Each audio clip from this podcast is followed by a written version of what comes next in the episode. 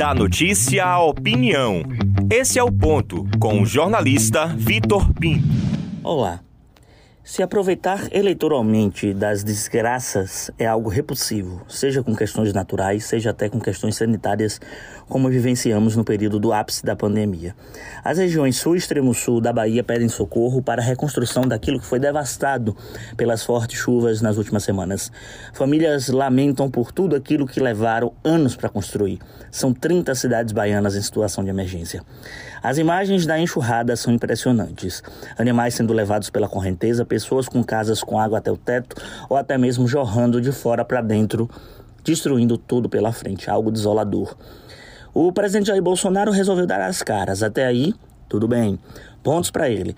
Mas, como sempre, a emenda sai pior do que o soneto. Ao invés de utilizar o discurso de paz e unidade, joga gasolina na fogueira e se aproveita daquilo que é um momento de solidariedade para fazer discurso político. O que tem a ver o fiofó com as calças quando o chefe do Planalto, após sobrevoar uma área destruída durante a coletiva, compara o estado vivido nos municípios com o fechamento do comércio para estancar a proliferação da pandemia? Não consigo encontrar relação. Andar de carro aberto nas ruas acenando ao povo e dando risada como se fosse clima de festa ou alegria, sem empatia. Até a imprensa que lá estava foi agredida. Relatos de que a repórter Camila Marinho da TV Globo recebeu um mata-leão de um segurança do presidente. Os da TV Aratu também sofreram com os trogloditas. Lamentável, repudiável.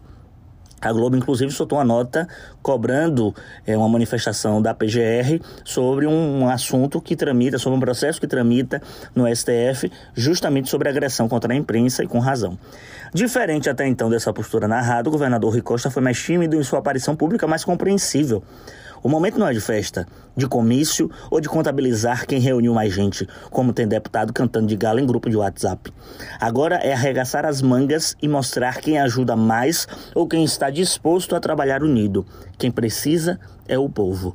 Até os artistas e influenciadores digitais pregam os discursos da solidariedade, mas os de fora, os de dentro pouco se mobilizam.